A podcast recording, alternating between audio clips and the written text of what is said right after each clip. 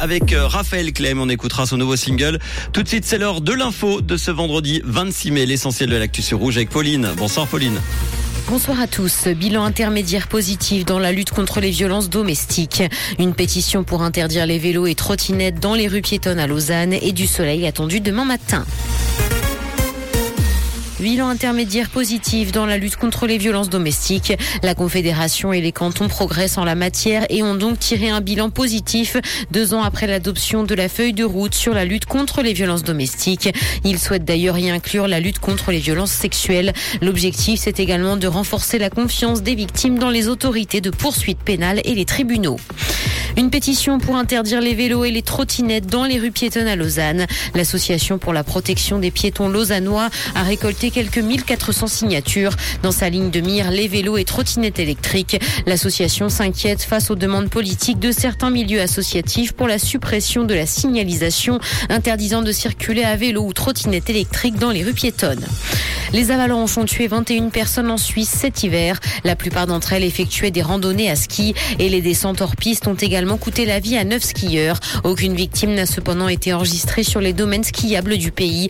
L'hiver 2022-2023 se situe au-dessus de la moyenne des 20 dernières années puisque 17 morts étaient recensés en moyenne chaque année. Dans l'actualité internationale, la guerre en Ukraine fait exploser les émissions de CO2. Au moins 155 millions de tonnes de dioxyde de carbone auraient été générées par le conflit qui a débuté le 24 février 2022. Les émissions sont intensifiées par la surconsommation d'obus, de roquettes mais aussi de missiles, surtout par les forces navales et aériennes. Les incendies génèrent aussi un fort volume de CO2. La lutte contre les émissions en Ukraine a donc reculé de 15 ans à cause de la guerre. Intelligence artificielle, le créateur de ChatGPT est en tournée mondiale pour rassurer. Le patron d'OpenAI doit se rendre dans 16 métropoles sur 5 continents pour rassurer sur les risques de l'IA et prévenir des projets de régulation qui seraient trop stricts. Et les besoins de réponse sont d'ailleurs assez urgents. Les pays du G7 ont décidé de mettre en place un pacte sur l'intelligence artificielle rapidement.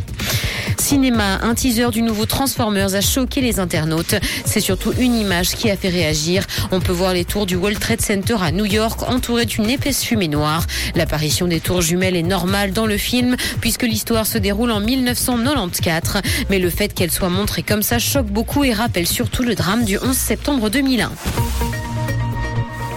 Le ciel sera dégagé ce soir et il va faire beau demain matin. Côté température, le mercure affichera 12 degrés à Nyon et Yverdon, ainsi que 13 à Montreux et Morges. Bonne soirée à tous sur Rouge. C'était la météo, c'est Rouge.